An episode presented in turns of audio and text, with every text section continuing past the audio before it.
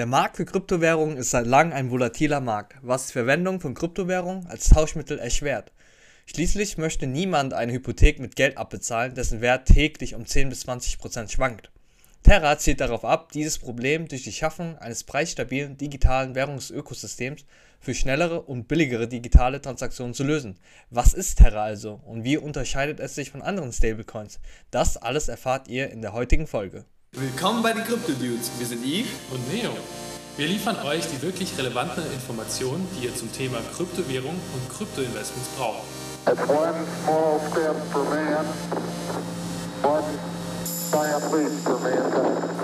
Hallo Krypto-Dudes und Dudin. Die Preisvolatilität bei Kryptowährungen ist jedem bekannt, der sich mit den Märkten und Ökosystemen beschäftigt, die durch die Erfindung der Blockchain und der Kryptowährung entstanden sind. Aufgrund der festgelegten Ausgabezeitplänen und der spekulativen Nachfrage unterliegen fast alle Kryptowährungen starken Preisschwankungen. Diese Preisvolatilität ist ein Hindernis für die Akzeptanz von Kryptowährungen als Tauschmittel oder Transaktionswährung. Nur wenige Menschen ähm, wollen in einer Währung bezahlt werden, die innerhalb von 24 Stunden um 10 bis 20 Prozent oder mehr fallen kann. Dieses Problem wird noch verschärft, wenn es um aufgeschobene Zahlungen wie Hypotheken oder Arbeitslöhne geht. Die Verwendung der derzeitigen volatilen digitalen Währung ist in diesen Fällen ausgesprochen teuer und unzuverlässig. Es gibt jedoch einige Projekte, die an einer Lösung für dieses Problem arbeiten und eines davon ist das Terra-Protokoll. Bevor wir euch erklären, wie Terra funktioniert und wie es ein Stablecoin ermöglicht, schauen wir uns zunächst die Entstehungsgeschichte und die Vision hinter dem Terra-Protokoll an. Terra wurde im Januar 2018 mit der einzigartigen Vision gegründet, die Massenakzeptanz von Kryptowährungen durch die Schaffung digitaler Vermögenswerte zu erleichtern, die gegenüber den wichtigsten Fiat-Währungen der Welt preisstabil sind. Da bisherige Innovationen in der Geldtechnologie von großen Zahlungsnetzwerken vorangetrieben wurden, beispielsweise Alipay durch Taobao, PayPal durch eBay, Visa durch die Banken um ein paar Beispiele zu nennen, wurde Terra mit der Unterstützung der Terra Alliance geboren, eine Allianz mit 15 großen E-Commerce-Unternehmen in Asien, die zusammen ein jährliches Transaktionsvolumen von 25 Milliarden US-Dollar und 45 Millionen Nutzer generieren. Die Vision des Projekts ist es, dass es mit der Akzeptanz und dem Engagement der Nutzer zum ersten Mal in der Lage sein wird, ein Blockchain-basiertes Zahlungsnetzwerk in solch eine Größenordnung zu bringen, dass dadurch weitaus leistungsfähigere Produkte und Anwendungsfälle ermöglicht werden. Und das Konzept von Terra entstand aus den Gesprächen zwischen den beiden Gründern Daniel Shin und Do Kwon, die eine Lösung suchten für eine schnellere und massentaugliche Nutzung der Kryptowährung sowie der sich um sie herum entwickelnden Blockchain-Infrastruktur. Für sie waren Preisstabilität und Akzeptanz wichtig, um die ersten Schritte in Richtung einer Massenakzeptanz von Kryptowährungen und Blockchain-Infrastrukturen vorzubereiten. Daniel Shin, der bereits eine der größten E-Commerce-Plattformen namens Ticketmonster in Südkorea gegründet hat, erläuterte in dem Gespräch die bestehenden Probleme, mit denen wir in Zahlungsnetzwerken konfrontiert sind und die nicht einfach durch schrittweise Verbesserung gelöst werden können. Do Kwon, ehemaliger Gründer eines Startups für drahtlose Mesh-Netzwerke, erklärte, auf welche Weise Terra zur Schaffung eines neuen Geldsystems von Grund auf beitragen kann. Der Zahlungsbereich, ein Teil des Wertbeitrags von Terra, ersetzt im Wesentlichen die komplizierte Zahlungsverkehrs-Wertschöpfungskette mit Kreditkartennetzwerken, Banken und Zahlungsgateways durch eine einzige Blockchain-Ebene. Dadurch kann das Unternehmen Händlern eine deutlich günstigere Transaktionsgebühr anbieten, wodurch sie Geld sparen, das in andere Bereiche investiert werden kann. Zusammen mit den Effizienzgewinnen, die Terra für die Zahlungskanäle von Händlern und Verbrauchern gebraucht, äh, gebracht hat, werden auch weiterhin ständig neue infrastrukturelle Verbesserungen und Anwendungen bereitgestellt, um ein glaubwürdiges, neutrales, dezentrales und völlig transparentes Ökosystem zu schaffen. Doch wie genau sieht denn die konkrete Umsetzung dieser Idee aus, Neo? Das Terra-Protokoll nutzt ähm, eine dynamische Geldpolitik, um preisstabile Kryptowährungen zu schaffen, die an eine Vielzahl von Fiat-Währungen gekoppelt sind. Das Team hat jedoch erkannt, dass Preisstabilität allein nicht ausreicht, um eine weit verbreitete Akzeptanz zu erreichen. Währungen haben die bekannten Netzwerkeffekte. Was das im Detail bedeutet, würde den Rahmen dieser Folge sprengen, aber ihr könnt euch gerne über das sogenannte Metcalfsche Gesetz informieren und was hinter den Netzwerkeffekten steckt. Kurz gesagt spricht man vom Effekt, bei dem der Nutzen eines Gutes mit steigender Nutzerzahl zunimmt. Dementsprechend ist also unwahrscheinlich, dass ein Verbraucher eine neue Währung annimmt, wenn es nicht eine Reihe von Händlern gibt, die diese Währung akzeptiert. Gleichzeitig können Händler wenig oder gar keinen Anreiz haben, eine neue Währung zu akzeptieren, wenn es keine starke Kundennachfrage danach gibt. Dies ist zum Beispiel auch eine Erklärung für die mangelnde Akzeptanz von Bitcoin als Transaktionswährung durch die breite Masse. Das Team von Terra Protocol glaubt, dass eine dynamische Geldpolitik die Lösung für die Stabilität von Kryptowährungen ist und dass eine solide Finanzpolitik die Akzeptanz von neuen Kryptowährungen fördern kann. Daher entwickelten sie ein effizientes Finanzsystem, das von der Treasury verwaltet wird, bei dem mehrere Anreizprogramme um die Finanzierung konkurrieren. Das heißt, es werden Vorschläge von Community-Teilnehmern vom Rest des Ökosystems geprüft und wenn sie genehmigt werden, werden sie mit dem Ziel finanziert, die Akzeptanz zu erhöhen und die potenziellen Anwendungsfälle zu erweitern. Die Balance zwischen der Stabilitätsförderung und der Akzeptanz des Terra-Protokolls stellt eine sinnvolle Ergänzung zur Fiat-Währung als Zahlungsmittel und Wertaufbewahrungsmittel dar. Wie genau diese dynamische Geldpolitik auf Terra umgesetzt wird, erklären wir euch jetzt. Und dafür müssen wir erst einmal die Frage beantworten, was ist das Terra-Protokoll? Ähm, Terra Luna ist ein DeFi-Blockchain-Protokoll, das ein Ökosystem für Benutzer unterstützt, um Stablecoins zu minten, zu verwalten und zu handeln, die an jede Art von Fiat-Währung gebunden werden können. Darüber hinaus wurde das Terra-Protokoll erweitert, um Stablecoin-Entwicklern die Möglichkeit zu geben, Terra-DeFi-Projekte aufzubauen. Das Projekt besteht aus zwei Kryptowährungen, und zwar Terra und Luna. Terra ist äh, der Stablecoin-Standard, der an Fiat und andere Währungen gekoppelt ist. Zum Beispiel ist Terra USD mit dem Kürzel UST an den US-Dollar gebunden, während Terra KRW mit dem Kürzel äh, KRT an den südkoreanischen Won gebunden ist. Der native Token von Terra namens Luna ist der Staking- und Governance-Token des Netzwerks. Benutzer setzen Luna ein, um in der Governance tätig zu werden und um Validatoren zu werden sowie Belohnungen zu erhalten. Benutzer können Luna auch verbrennen, um den UST-Token von Terra oder einen ihrer lokalen Fiat-Währung gebundenen Token zu minten. Es ist jedoch wichtig zu beachten, dass diese Stablecoins zwar an den Wert von Fiat gebunden sind, aber nicht durch Fiat gedeckt sind. Stattdessen wird der Luna-Token als algorithmischer Stablecoin betrachtet. Ein algorithmischer Stablecoin ist ein Vermögenswert, der seinen Wert durch eine Reihe von Regeln erhält, anstatt an einen Vermögenswert selbst gebunden zu sein. Diese Methode ermöglicht es den Nutzern von Terra, in den Preis dieser gebundenen Vermögenswerte zu investieren, ohne dass sie deren physische Gegenstücke halten müssen. Um stabil zu bleiben, bietet Terra seinen Nutzern einen Anreiz, Arbitrage zu betreiben. Arbitrage ist die nahezu risikolose bzw. sehr risikoarme Gewinnerzielung durch das Ausnutzen von Preis-, Kurs- und Zinsunterschieden auf unterschiedlichen Märkten. Damit ihr es euch etwas besser vorstellen könnt, schauen wir uns doch mal anhand eines Beispiels an, wie Arbitrage auf Terra betrieben wird. Wenn UST äh, mit 1,01 Dollar statt mit 1,00 Dollar bewertet wird, können die Nutzer Luna im Wert von 1,00 Dollar verbrennen, um UST im Wert von 1,01 Dollar zu erwerben.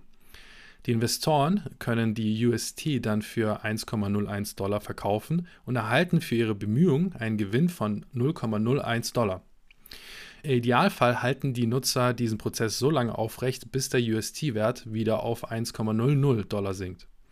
Liegt der Wert der UST dagegen unter 1,00 Dollar, können Sie die UST für 0,99 Dollar kaufen und ein UST für Luna im Wert von 1,00 Dollar verbrennen, wobei Sie für jede Verbrenne 0,01 Dollar verdienen.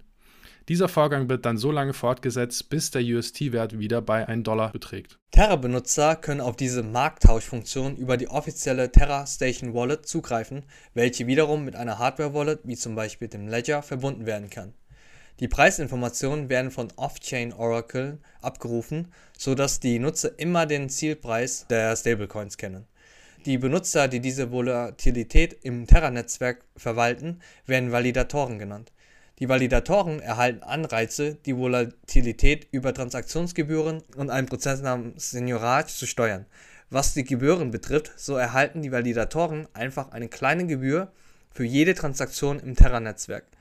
Diese Gebühren variieren je nach der aktuellen Volatilität von UST und Luna. Die Seigniorage ist ein wenig komplexer. Seigniorage ist definiert als der Gewinn aus der Schaffung einer Währung. Wenn es eine Regierung beispielsweise 0,10 Dollar kostet, um 1,00 Dollar zu schaffen, wird der daraus resultierende Gewinn von 0,90 Dollar als Seigniorage bezeichnet. Im Fall von Terra wird jedes Mal, wenn das Netzwerk Terra oder Luna mintet, der winzige Gewinn aus dem Minting-Prozess an die Validatoren und das Treasury des Netzwerks verteilt. Daher der vorher erwähnte Arbitragegewinn von 0,01 Dollar. Zusammenfassend lässt sich sagen, dass beim Minting von Terra eine entsprechende Menge an Luna verbrannt wird und umgekehrt. Validatoren verpflichten sich zu einem Prozess im Gegenzug für Belohnung, wodurch sichergestellt wird, dass das Netzwerk vor Volatilität sicher ist und die algorithmischen Stablecoins stabil bleiben können. Jetzt haben wir bereits einen besseren Überblick darüber, was das Terra-Protokoll ist. Dennoch müssen wir eine weitere Frage klären, und zwar, wie funktioniert Terra überhaupt, ETH? Terra ist ein Proof-of-Stake-Netzwerk, das von Cosmos betrieben wird und die Software Tendermint für den Konsens verwendet. Und Proof-of-Stake-Netzwerke benötigen, wie ihr wisst, Validatoren oder User, die vollständige Nodes mit der kompletten Historie einer Blockchain betreiben, um Transaktionen zu verarbeiten. Dabei werden die Validatoren für jeden verarbeitenden Transaktionsblock durch Transaktionsgebühren belohnt. Wenn ein Validator einen Transaktionsblock vorschlägt, müssen die anderen Validatoren in einem zweistufigen Verfahren über ihn abstimmen. Erhält ein Block ein positives Mehrheitsvotum, wird er in die Blockchain aufgenommen und die Validatoren erhalten eine Vergütung für ihre Arbeit. Der Validator, der einen Block vorgeschlagen hat, verdient mehr. Allerdings muss ein Validator von der Gemeinschaft durch Staking gewählt werden.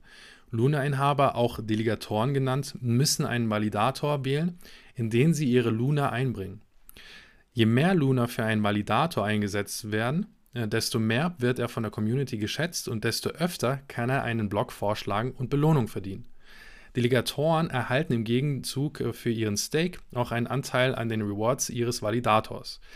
Die Beteiligung an den Rewards eines Validators ist ein Anreiz für Delegatoren, ihre Validatoren konsequent zu überprüfen, um einen zuverlässigen Konsens zu gewährleisten. Und ähm, ein Validator, der nicht online bleibt oder sich anderweitig vor seiner Verantwortung drückt, muss damit rechnen, dass seine Belohnung zusammen mit denen seines Delegators gekürzt werden. Und diesen Prozess nennt man Slashing. Die beiden Positionen sind unterschiedliche, aber wichtige Faktoren für den Konsens im Terror-Netzwerk. Es gelten nur die 130 besten Validatoren als aktiv im Netzwerk. Wenn die Anzahl der eingesetzten Luna eines Validators unter den niedrigsten Staker der Top 130 fällt, wird er als inaktiv betrachtet. Innerhalb des Terra-Netzwerks können die Validatoren in einen von drei Zuständen fallen: gebunden, am Loslösen und losgelöst. Ein gebundener Validator ist aktiv und Teil des Konsensprozesses. Gebundene Validatoren können durch Slashing abgestraft werden, wenn sie ihren Verpflichtungen nicht nachkommen Validatoren in diesem Zustand können innerhalb von drei Wochen eine sogenannte Rebound-Transaktion senden und versuchen, wieder gebunden zu werden. Ein Validator, der sich im Prozess des Loslösens befindet, durchläuft eine Übergangsphase zwischen gebunden und losgelöst. Ein am loslösender Validator kann keine Belohnung verdienen oder am Konsensprozess teilnehmen, kann aber trotzdem abgestraft werden. Ein losgelöster Validator wird als inaktiv betrachtet und kann keine Blöcke validieren oder abgestraft werden. Delegatoren können jedoch versuchen, durch den Einsatz von Luna losgelöste Validatoren wieder in den gebundenen Zustand zu pushen. Während Validatoren weitgehend von ihren Delegatoren bestimmt werden, können sich Validatoren entscheiden, sich selbst zu binden oder ihre eigene Luna auf sich selbst zu staken. Die Selbstbindung bietet Validatoren eine höhere Chance, aktiv zu bleiben und gleichzeitig ihre Validierungsabsichten zu signalisieren, da ihre eigenen Mittel auf dem Spiel stehen. Der andere Begriff des äh, Terra-Netzwerks für Selbstbindung lautet Skin in the Game. Interessanterweise kann die Luna eines Delegators auch die drei Zustände gebunden, am Loslösen oder losgelöst annehmen. Losgelöstes Luna ist Luna, die der Delegator handeln kann, da sie nicht an einen Validator gebunden sind.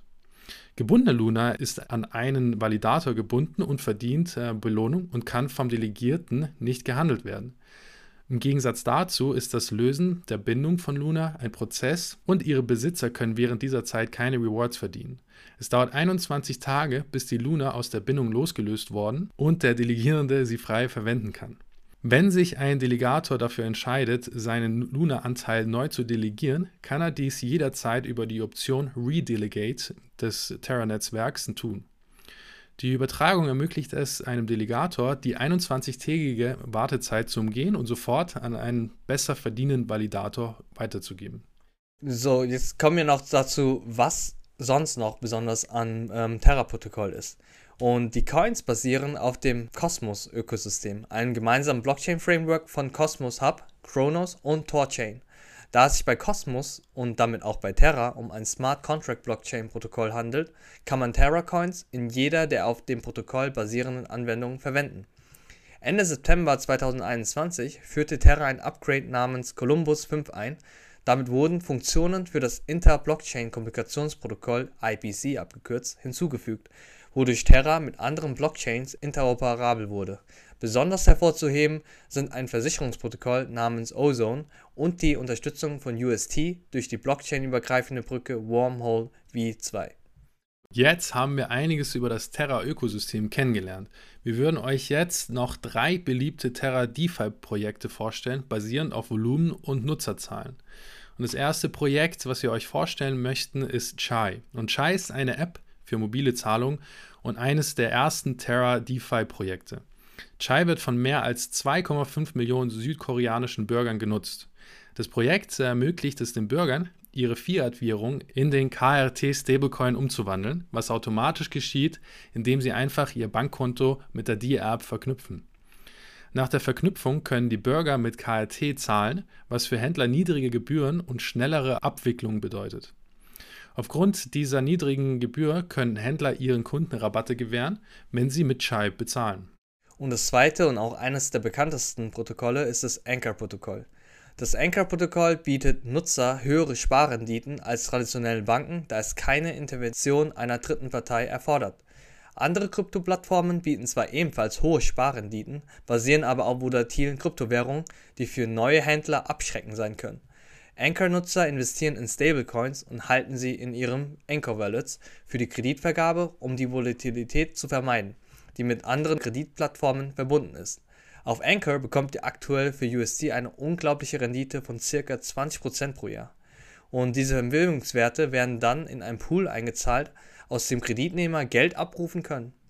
Als Gegenleistung für ihre Leihdienste erhalten die Staker Zinsen, die sich nach den Kreditnehmern und deren Zinssätzen richten. Je mehr Geld ein Nutzer einsetzt, desto mehr Zinsen kann er verdienen. Das dritte und letzte DeFi-Projekt, das wir euch vorstellen möchten, ist das Mirror-Protokoll. Und äh, das Mirror-Protokoll generiert synthetische Vermögenswerte, die an den Wert von realen Vermögenswerten gebunden sind. Ähnlich wie bei Anchor stellen die Nutzer von Mirror äh, Liquidität für Kreditnehmer zur Verfügung und erhalten dafür Belohnung in Form des Mirror-Token. Kommen wir nun zur nächsten Frage und zwar, ist Luna denn eine gute Investition? Und äh, Luna ist ein wachsendes Kraftpaket im DeFi-Bereich. Und im Dezember 2021 überholte Terra die Smart Chain von Binance und wurde zum zweitgrößten DeFi-Protokoll mit mehr als 20 Milliarden US-Dollar, die über seine Anwendung in das neue Netzwerk eingespeist werden. Dieser Wert wird wahrscheinlich noch weiter steigen, da Luna zum Zeitpunkt der Aufnahme dieser Folge mit einer Marktkapitalisierung von 36 Milliarden Dollar die sechstgrößte Kryptowährung darstellt. Parallel zu dieser Nachricht enthüllte das Terra-Netzwerk einen Vorschlag, der den Plan enthält, verschiedene DeFi-Projekte auf Ethereum, Solana und Polygon 139 Millionen US-Dollar in UST anzubieten. Sollte dieser Vorschlag angenommen werden, wird der UST-Stablecoin auf Netzwerke ausgedehnt, von denen er ursprünglich nicht unterstützt wurde, was wahrscheinlich die Akzeptanz und den Wert des Stablecoins erhöhen würde. Die Cross-Chain-Initiative von Terra ist auf ein kürzlich durchgeführtes Cosmos-Upgrade namens Stargate zurückzuführen. Stargate ermöglicht es Cosmos-betriebenen Blockchains mit anderen kompatiblen Netzwerken über sein Inter-Blockchain-Kommunikationsprotokoll zu interagieren. Jetzt haben wir wirklich sehr viele gute, positive Punkte zu Terra gebracht, aber es gibt natürlich auch eine Schattenseite. Der Hauptkritikpunkt an Terra unter ähm, Blockchain-Enthusiasten ist, dass es weniger dezentralisiert ist als andere Netzwerke. Seine 130 Validatoren sind den 3000 Validatoren, die das Ethereum-Netzwerk sichern, zahlenmäßig weit unterlegen. Ein weiteres Problem ist ähm, in Bezug auf die Dezentralisierung, dass die zehn wichtigsten Validatoren des Netzwerks derzeit etwa 40% des delegierten Luna-Angebots halten. Schließlich hat Terraform Labs eine Vorladung im Zusammenhang mit dem Mirror-Protokoll als Teil einer Untersuchung der US-Börsenaufsichtsbehörde Securities and Exchange Commission oder abgekürzt mit SEC über mögliche Verstöße gegen die Wertpapiergesetze erhalten, wie zum Beispiel den nicht registrierten Betrieb von Maklerfirmen und den Verkauf von Wertpapieren außerhalb von regulierten Wertpapierbörsen. Und Todd Kipperman, geschäftsführender Direktor von Kipperman Compliance Services, das Dienstleistungen für Unternehmen der Finanzbranche anbietet, erklärte gegenüber Forecast.news, Terraform und Quan haben fast keine andere Wahl, als sich an die SEC zu halten. Dennoch sind die Branchenteilnehmer gespannt auf den nächsten Schritt von Terraform Labs. Kommen wir also zur abschließenden Frage, die ihr euch wahrscheinlich interessiert. Solltet ihr Terra oder Luna äh, auf der Grundlage dieser Statistiken kaufen? Wir müssen euch leider enttäuschen, denn wir sind keine Finanzberater und werden es auch nie werden. Aus diesem Grund bleibt es euch selbst überlassen, was ihr mit dieser Information anfangt. So, jetzt schauen wir mal, was die Zukunft für Luna bereithält. Es ist unmöglich, die Zukunft von Luna genau vorherzusagen, aber die aktuellen Trends deuten auf gute Zeiten für das Stablecoin-Projekt. Luna ist die Heimat von einigen sehr beliebten DeFi-Projekten. Die Tatsache, dass Terra die Binance Smart Chain als zweitbeliebteste DeFi-Plattform überholt hat, ist ebenfalls nicht zu übersehen. Es scheint, dass Lunas langfristiger Finanzierungsplan zu noch mehr erfolgreichen Projekten führen kann, die innerhalb seines Ökosystems gebaut werden und seine Pläne, auf andere beliebte Blockchain-Netzwerke zu expandieren, können diese Projekte noch mehr wachsen lassen. Man sollte auch beachten, dass Terras Fokus auf Stablecoins es ermöglicht, die Volatilität zu vermeiden währenddessen andere Kryptowährungen wie Bitcoin und Ether damit zu kämpfen haben.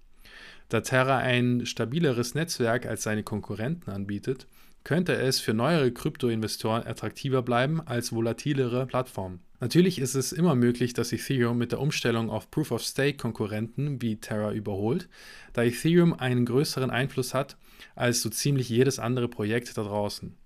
Aber bis die Implementierung von Ethereum abgeschlossen ist, füllen Plattformen wie eben zum Beispiel Terra die Lücke, die die zweitgrößte Blockchain-Plattform der Welt und ihre Probleme hinterlassen haben, was schließlich zu langfristigerem Erfolg führen könnte. Jetzt sind wir wieder am Ende der Folge angelangt und ihr wisst jetzt, wie Terra und Luna miteinander interagieren, um einen algorithmischen Stablecoin zu ermöglichen. Außerdem habt ihr die Funktionsweise von Terra-Protokoll insgesamt kennengelernt und ihr wisst jetzt über die größten Terra-Projekte Bescheid. Aber Achtung, wir sind auf jeden Fall keine Finanzberater. Wie schon äh, Yves richtig gesagt hat, wir sind keine Finanzberater, nochmal unterstrichen. Ähm, wir analysieren und bieten euch eben nur die Informationen an und ihr könnt auch damit machen, was ihr wollt. Aber ihr müsst aufpassen, wie gesagt, der Kryptomarkt ist nicht für jedermann. Also es ist sehr, sehr, sehr risikoreich. Und ähm, wir empfehlen niemals mehr zu investieren, als man hat und niemals Geld zu leihen um in Kryptos zu investieren. Und übernächste Woche reden wir über die verschiedenen Blockchain-Layers, die im Kryptospace existieren und unterscheiden sie voneinander. Falls ihr weitere Fragen, Anmerkungen oder konstruktive Kritik habt, sind wir immer offen, weshalb ihr uns das gerne in unserer Telegram-Gruppe schreiben könnt. Den Link dazu findet ihr wie immer in der Beschreibung. Falls euch unser Podcast gefallen hat, würden wir uns sehr freuen, wenn ihr es mit euren Freunden teilt. Danke fürs Zuhören und bis zum nächsten Mal. Ciao. Ciao.